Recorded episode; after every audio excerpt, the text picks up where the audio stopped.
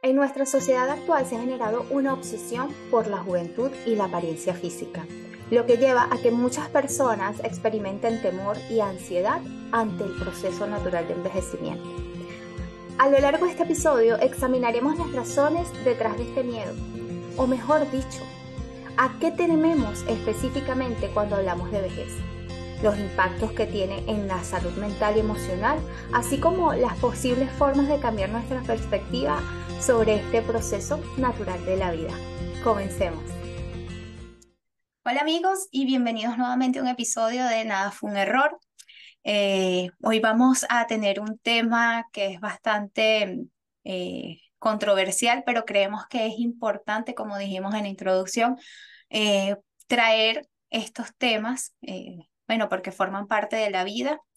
Y eh, hablaremos sobre el miedo a envejecer.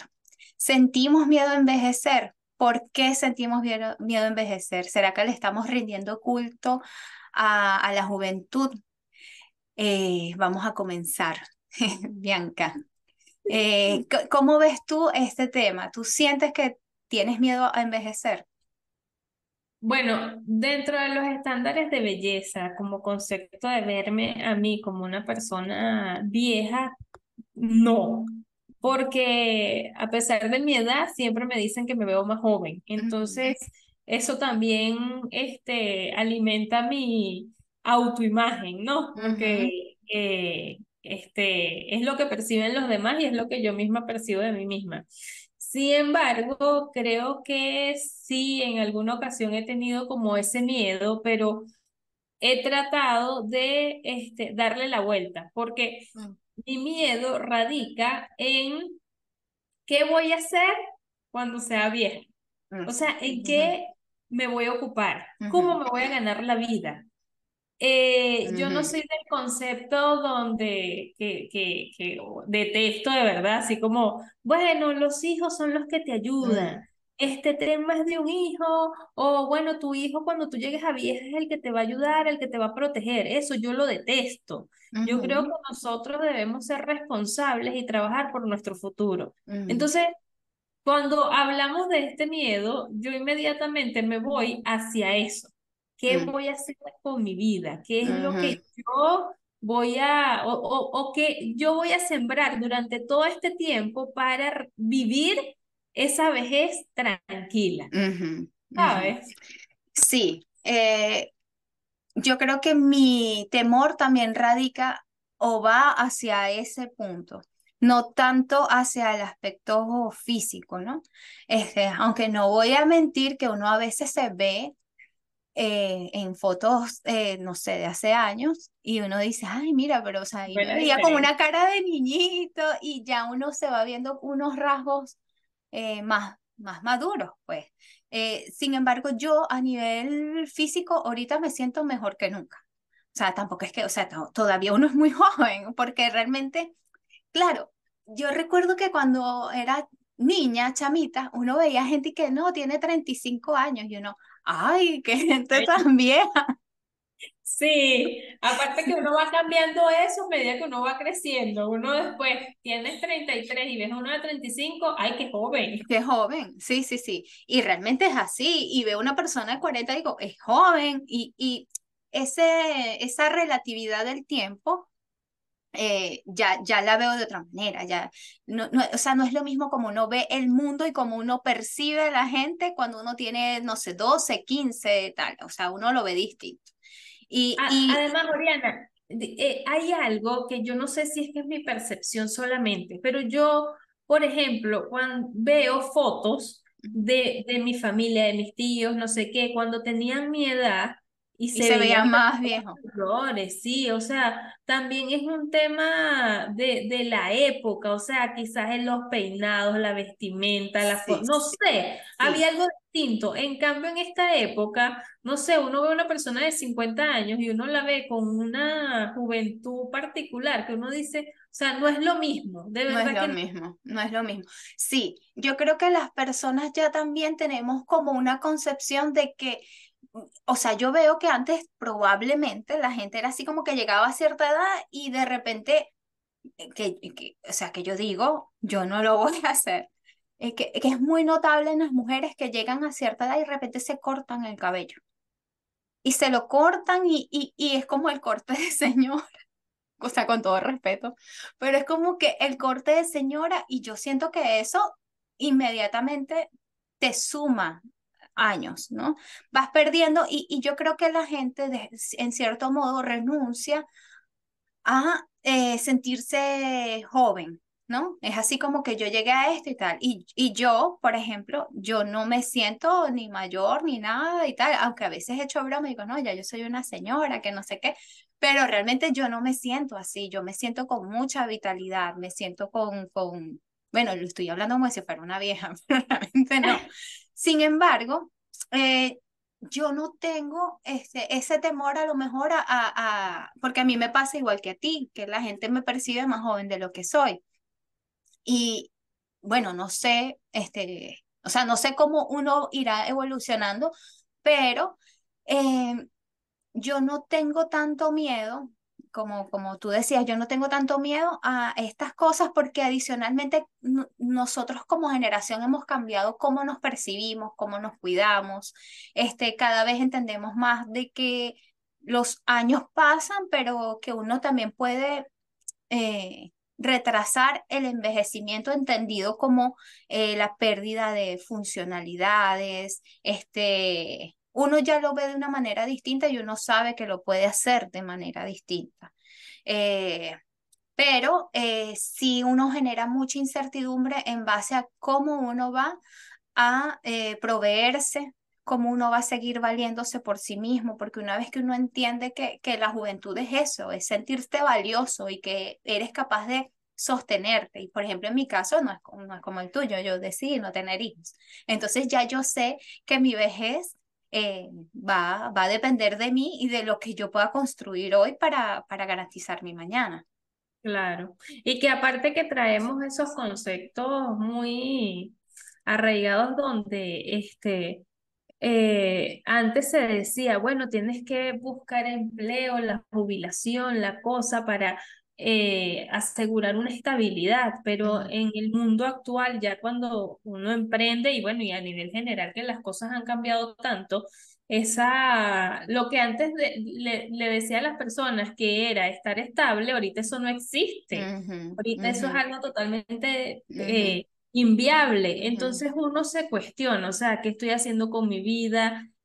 ¿Qué, qué, ¿Cuáles son las bases que estoy construyendo para estar tranquila en la vejez y para no ser una carga para otras personas. Y sobre todo que esto viene a uno porque uno ha visto familiares o personas muy llegadas que de repente, no sé, eh, transitan una enfermedad, este, necesitan familiares que estén allí de dedicación absoluta, eh, este, ese, ese, ese montón de cosas que uno no, a uno le afecta y no deja de cuestionarse. En estos días yo hablaba con una tía y le decía que transitar la enfermedad de un ser querido y esa dedicación absoluta es de verdad bastante complejo, es fuerte. De hecho, te lleva a tener discusiones familiares, un montón de cosas. Entonces, uno, uno, uno no es que vaya en la vida catastróficamente pensando, bueno, esto es lo que me va a pasar a mí, yo, no, no, o sea, yo soy simplemente positiva y en la medida de mis posibilidades, este, cuando creo conciencia de algo, lo practico. O sea, si por ejemplo yo me estoy dando cuenta que no me siento bien con mi alimentación, que algo me está afectando, yo no espero estar en crisis, yo simplemente voy cambiando mis hábitos porque estoy en este proceso de autocuidado y, y de no prepararme hacia la vejez, pero sí como de crear esas alertas. No voy a seguir como en esos procesos tóxicos y autodestructivos, porque finalmente lo que nosotros construimos hoy es lo que va a pasar mañana.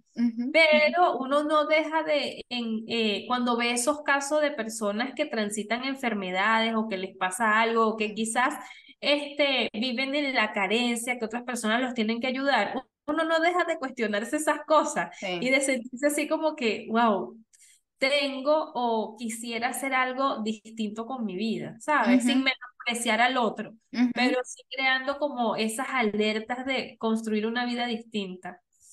Y Bianca, es que yo creo que muchos de esos temores, por ejemplo, al menos los que nosotros tenemos, más allá de la pérdida de, de no sé, de, de, la juventud en sí misma, es que socialmente, eh, primero, nuestros países en América Latina no están preparados para la vejez.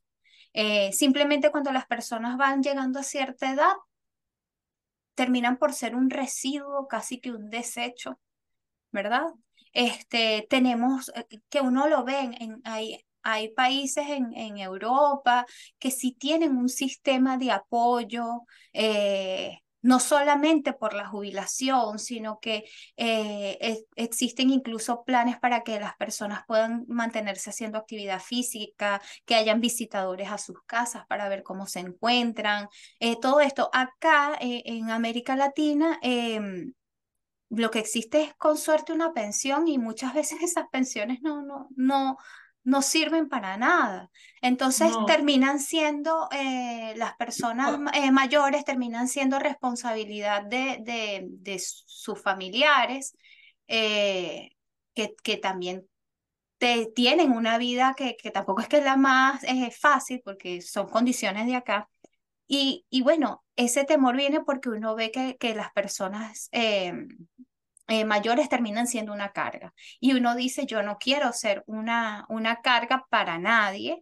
Y uno como que lo, lo, en lo que más se enfoca es en eso. Y que, pero uno también a veces ve que, que las personas que son mayores ahora, que uno, uno creció viéndolos, no se interesaban por el mañana, vivían su presente de una manera de que, bueno, si hay que fumar, vamos a fumar, si vamos a tomar, vamos a tomar, la vida es hora, y uno decía, pero mira tal cosa, uno, uno tenía como una mentalidad más adulta, y, y era así como que no importa, de algo me va a morir, eh, Sí. Yo no sé si, si de algo me va a morir, yo voy a comer, me voy a, pero te estás tapando las arterias, no me importa, ¿sabes? Era como, otro tipo de conciencia y estoy muy segura que hoy en su no juventud eh, se tomarán, se darán cuenta de las consecuencias que eso ha tenido para su salud, para su vida, eh, por no hablar de todos los aspectos macro que han venido influyendo en que la vida se haga difícil más para esas personas, porque eh, bueno, Venezuela ha vivido una crisis muy difícil, los sistemas sanitarios son increíblemente deficientes, o sea, e, e, es mucha cosa y e, en otros países también es deficiente o difícil, ¿no? Entonces, eh, uno ve eso y uno inmediatamente se le despierta la conciencia de, de que hay que hacer algo hoy para uno poder vivir un mañana un poco más tranquilo, ¿no? Y tener como que ese plan de retiro y, y todas estas cosas que, que hemos venido diciendo. Aparte que esa, ese pensamiento de que debes tener hijos para asegurar tu futuro es sumamente egoísta y no, no te garantiza nada. Nada. O sea, no, no es el deber ser. Y pasar esos estragos en la vejez de, de vivir de las regalías de otros, independientemente que sean tus hijos, sean tus familiares, yo creo que, no sé, debe ser bastante fuerte. Porque, como bien dices tú, las personas jóvenes también tienen sus propias cargas y sus propias vidas. Entonces es muy fuerte ocuparse eh, de esas cosas, que eso como que está establecido en la cultura latinoamericana, es una cosa establecida. Y eh, de alguna forma, eh, eso es como una mentalidad muy conforme, ¿no? O sea, pensar que tu vida va a ir hacia allá. Yo creo que debemos procurarnos como nuestras propias metas, nuestras propias cosas, porque aparte, eso nos evita el envejecimiento prematuro. Cuando tú no tienes una mente conforme, quizás no te no vas hacia nuevas cosas, hacia nuevos proyectos, no quieres como vivir más experiencias, porque bueno, esto fue lo que me tocó y ya. Así como, sí, eso mismo que Una resignación algo voy a morir, no importa, yo voy a vivir el presente, lo disfruto y ya. Pero cuando tú te estableces, independientemente de la edad, logras el, el proceso de reinvención y aparte buscas conectar con cosas eh, que te motiven con metas, con hacer cosas distintas, tú, tú puedes retrasar la vejez. Tienes esa capacidad de vivir plenamente, ¿sabes? Como de levantarte así como, bueno, es que esto no es lo que tengo y ya, no, sino que yo construyo, no importa la edad que tenga, yo construyo lo que quiero. y, por ejemplo, no sé, uno ve algunos viejitos subiendo al Ávila y uno dice, wow, trotando en el Parque del Este. Sí, que uno dice, wow, esta persona de verdad, pero es la minoría. Lamentablemente es la minoría. Y yo creo que nosotros al mantenernos vivos y al mantener esas aspiraciones, podemos retrasar el envejecimiento. Sí, sí, y yo creo que también tenemos que cambiar un poco la mentalidad y el concepto que tenemos de envejecer, ¿no? Porque también tenemos, eh, yo sí siento que hay personas que después que llegan a cierta edad, es así como que ya, yo soy una señora y no sé qué, y, y, también es así como que si es insolente hay que aguantarle que sea insolente porque es que es una señora, ¿sabes? como todo eso. Entonces yo digo que, que sí hay que, hay que cambiar un poco eso. Yo particularmente, yo me proyecto, yo me visualizo en una vejez yo siendo una persona enérgica, alegre, jovial, eh, porque, y de hecho veo personas, bueno, Obviamente hay una gran diferencia monetaria, pero uno ve ciertas celebridades que uno dice, esta gente, o sea, parece, se ven más jóvenes que uno, ¿sabes? Y que tienen sus cincuenta y tantos. Entonces, obviamente tienen acceso a un montón de cosas, pero es porque también el concepto de vejez ha ido cambiando, porque uno ve a lo mejor celebridades de hace 20 años que estaban en sus 50, por así decirlo, que todavía no están viejos, pero ya están en, en una edad ya avanzada y no se ven como se ven los de 50 ahorita. Exacto, entonces, y no se ven porque también han ido cambiando la forma en la que nos vemos y nos damos cuenta y también se ha ido comprobando de que nuestro cuerpo físico responde mucho a lo que mentalmente hacemos. Eh, y si nos creemos que no podemos hacer más sentadillas, no vamos a hacer más sentadillas. Y si creemos que ya nuestra rodilla no, no va a poder, entonces en efecto nuestra rodilla no va a poder. Ojo, obviamente hay que hacer las cosas con un cuidado, ¿no? E ir desarrollando eso. No es que empezaste a los 50 a tratar de retrasar tu envejecimiento. Eso hay que hacerlo con tiempo. Eh, hay que adoptar un estilo de vida, hay que hacer un montón de cosas. Y sí, hay que disfrutar el presente, pero hay que disfrutarlo con conciencia. O sea, hay que, hay, que, hay que hacer las cosas desde una perspectiva de que qué quieres tú el día de mañana para ti. Yo creo que el punto acá es preocuparse menos y ocuparse más. Mm. Porque si algo te preocupa de tu salud, ocúpate. si algo te preocupa de tu futuro, ocúpate. Nunca mm. es tarde, nunca, nunca, es tarde para comenzar un nuevo proyecto, nunca es tarde para comenzar a hacer ejercicio, nunca es tarde para cuidar tu alimentación y en la medida en que nosotros podamos avanzar hacia esa vida integral plena, o sea, porque la vejez no es solamente en aspecto físico, en lo que dice mi rostro, mis manos, mi cuello y lo que vean los demás. La vejez tiene que ver con este, la manera en que a lo mejor yo camino, en la mm. manera en que yo me alimento, o sea, todo eso que va eh, quizás perjudicando a mi, a mi organismo, a, mi, a, mi, cuerpo, y eso se refleja en lo que ven los demás.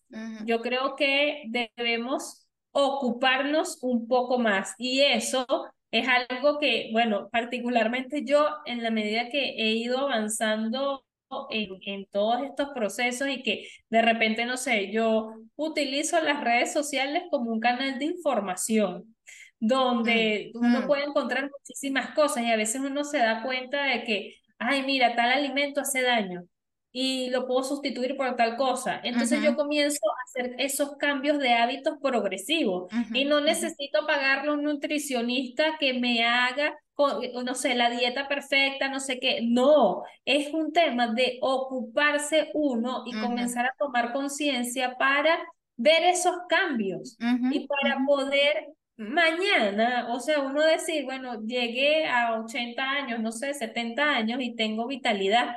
Yo conozco personas que a veces no aparentan su edad y uno dice, wow, mira cómo se agacha, mira lo que hace, se levanta a tal hora, hace tal cosa, todavía maneja. Y bueno, un montón de cosas que de verdad eso no, no fue que el universo la hizo bendecida. Eso es que esa persona se ocupó. Se ocupó, es así. Y, y yo creo que también es adoptar una mirada responsable ante la vida.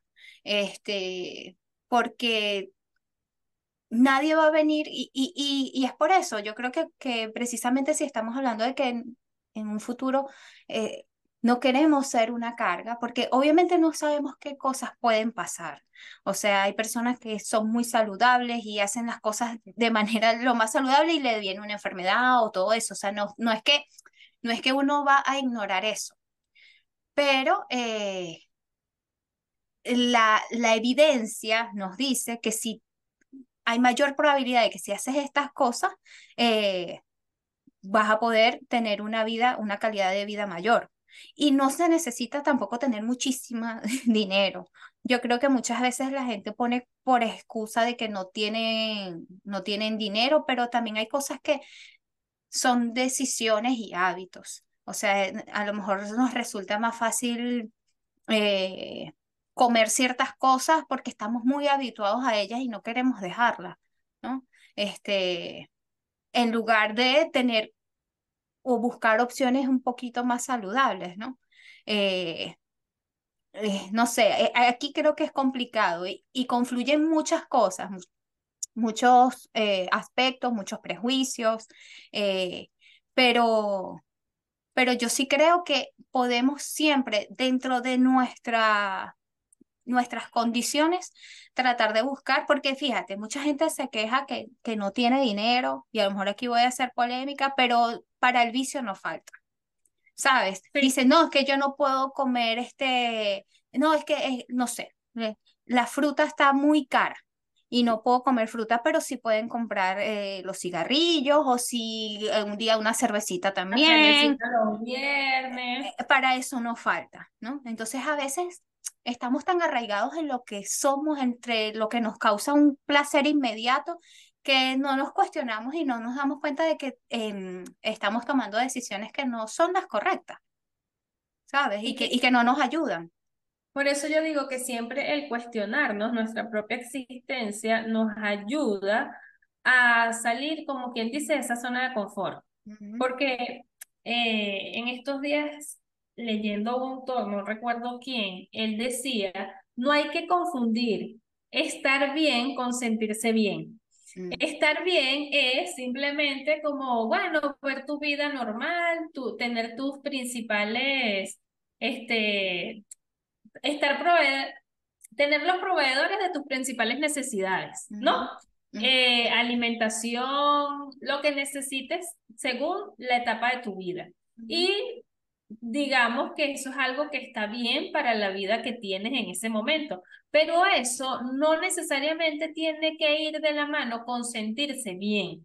A lo mejor que tú tengas una casa, un carro, un esposo y este, tengas un trabajo, eso no implica que tú te sientas pleno, porque a lo mejor algo está fallando allí, quizás la relación con tu pareja no va del todo bien, pero no te cuestionas, simplemente aceptas las cosas y avanzas. O quizás el trabajo que tienes no es el que más te guste, puede ser que sí, pero puede ser que no. Entonces, no es que tú vas a vivir en conflicto con, contigo misma, ni que vas a, buscar conflicto donde no lo hay, pero sí cuestionarse la vida te hace salir como de esos estados, eh, digamos, automáticos, porque cuando uno se conoce, uno sabe qué es lo que quiere, uno, uno puede accionar a eso que quiere. Entonces, allí es donde viene el bienestar integral. Y esto no es algo que sucede como, digamos, mágicamente ni rápidamente. Muchas veces hay personas que encuentran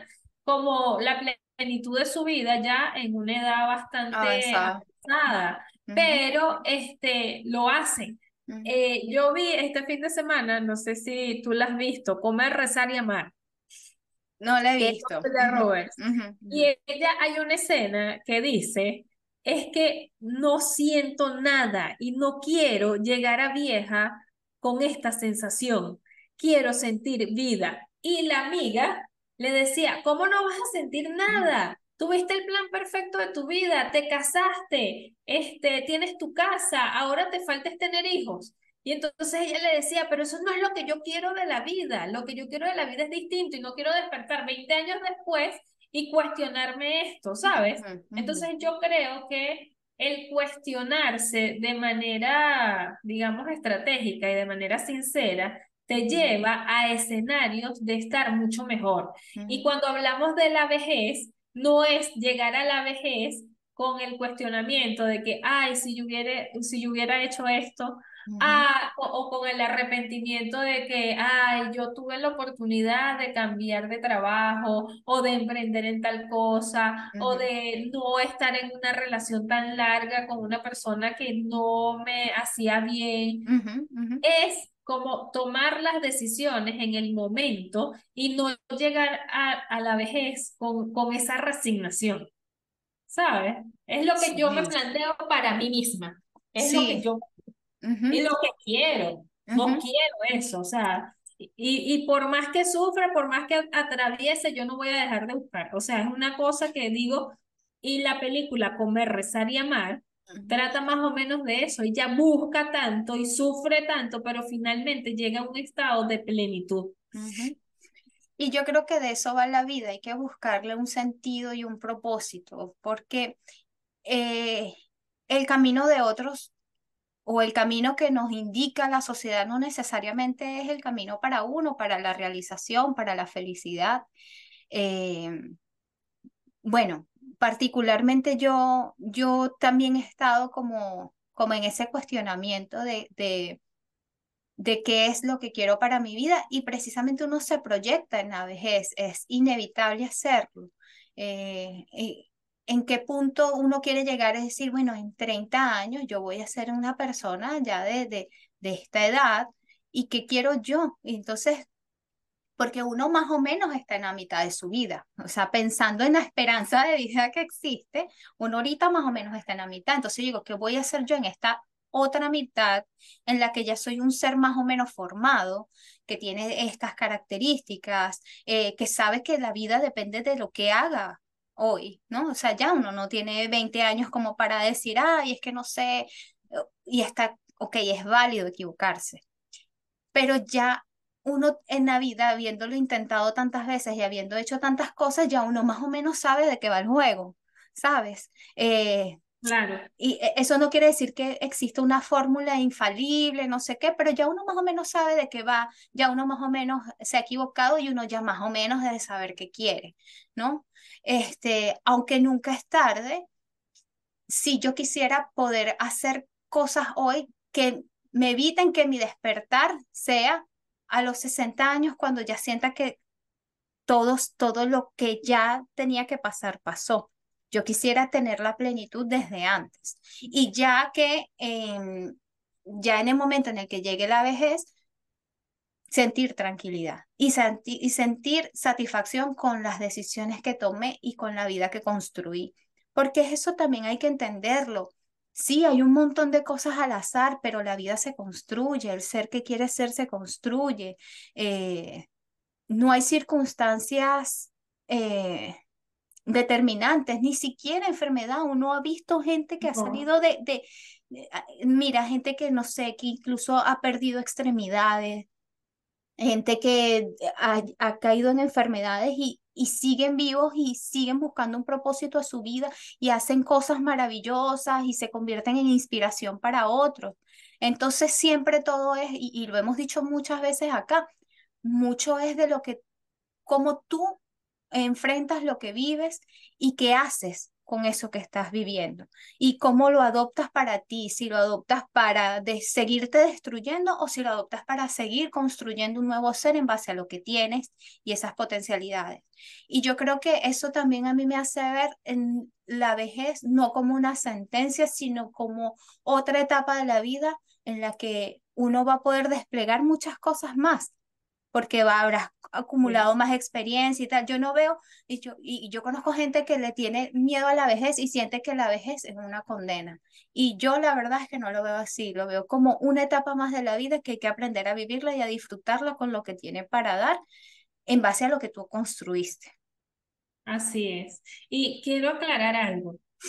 Quizás estas reflexiones que nosotros estamos haciendo eh, son desde un punto de vista maduro, son desde un punto de vista donde eh, ya hay vivencias, ya, ya como dices tú, uno ya sabe de qué va el juego, porque muchas veces cuando uno es adolescente, uno de manera prepotente sale con esas cosas así como que, ay, no, yo no voy a ser igualito a no sé quién, yo voy a hacer de mi vida algo distinto. Y resulta que cuando te enfrentas a, a, ya etapas más maduras en tu vida, te das cuenta de que no es tan fácil, porque no estamos hablando de que este, tomaste conciencia y ya la cosa se te hizo fácil y, vas por el buen camino, no. Ni que tampoco estamos viendo a las personas eh, que quizás no construyeron esa plenitud en su vida de manera despectiva. No, yo creo que cada quien tiene que vivir sus propios procesos y hay un contexto social que debemos respetar porque anteriormente no había este montón de información que hay hoy en día. Ahorita nosotros podemos utilizar los medios de comunicación para el aprendizaje. ¿Cuántos audiolibros no existen para, eh, de crecimiento personal? ¿Cuántas herramientas o cuántos profesionales no están allí en las redes sociales brindando sus servicios para ayudar a, a, despertar de, de, de, esa vida en automático. Entonces, por eso yo refuerzo que sí, o sea, eh, quizás la vejez vista antes no es, la, no es lo mismo que ahora. Eh, a lo mejor yo lo estoy viendo de una manera, pero mi hijo, que es mucho más joven, él evidentemente a lo mejor cuando llegue a mi edad va a decir algo totalmente distinto y va a hacer con su vida algo totalmente distinto. Pero sí considero que ahorita hay ventajas que quizás las generaciones anteriores no, tenían. Entonces, esas ventajas, cuando uno se ocupa, uno puede sacarle partido. Cuando uno se encarga y se hace responsable de su propio ser, no es quedarse con, bueno, mi mamá lo hizo así, yo lo voy a hacer así y mi hija lo va a hacer así. No, es Ocúpate y ser responsable de tu propia existencia, porque allí es donde tú puedes hacer de tu vida lo que quieres. Y sabes qué bien, que eso que tú decías que ahorita hay tantas, no sé, tantos medios de difusión, tantas herramientas, eh, eso a mí aún me llena más de, de optimismo frente al futuro, porque aún sabiendo que el contexto global eh, tampoco es que es el más esperanzador, eh, bueno, yo soy fiel creyente de que también no es lo que pase alrededor, sino lo que tú quieras hacer y, tal. Eh, eh, al tener todas estas herramientas y al ver a tantas personas cada vez más interesadas en, en resolver sus problemas, en ver cómo pueden crear una vida más, más tranquila, más satisfactoria en base a las decisiones que están tomando, independientemente de que el exterior crea que están bien o que están mal. Eh, es más un tema de vivir en coherencia contigo mismo.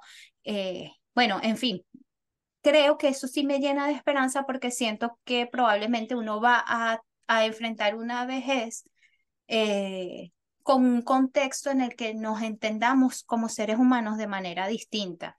Y en eso también yo rescato, no se trata de, emitir juicios duros en base a la vida de, de, de quienes nos preceden, ¿sabes? No se trata de eso. Realmente las personas de antes vivían en otro, en otro mundo, es que era otro mundo, era otra realidad. Todos los, eh, todos los contextos eran distintos. Distintos, muy distintos. Este, y, y tenían sus ventajas que uno hoy no tiene y también tenían desventajas que hoy uno no tiene. y, y, y, y, yo estoy segura de que que trataron de hacer mm, las cosas en base a, las personas que eran, en base a la conciencia que tenían. Eh, y bueno, hay que, hay que honrar eso y seguir adelante con lo que uno puede para construir la vida que uno quiere, ¿no? Eh, pero bueno, yo sí, yo sí quisiera como eh, entender de que la, la juventud o la vejez, si bien es algo muy físico, eh, también puede ser un estado mental. Uno, uno a veces este, se, se quiere adelantar a procesos eh, y, y no es así. O sea, eh, la vejez llegará en su momento, así como uno de niño no quería adelantarse para ser adulto y uno se va dando cuenta que, que no y que cada proceso te va a construir en un ser, en el ser que, que quieres ser. Al final, eh, tú te conviertes en el ser que quieres ser. Y si entendemos que hoy tenemos un regalo, el regalo de la juventud, después vamos a tener el regalo de la vejez, que va a tener sus beneficios, que va a traer a tu vida las cosas positivas que pueda traer.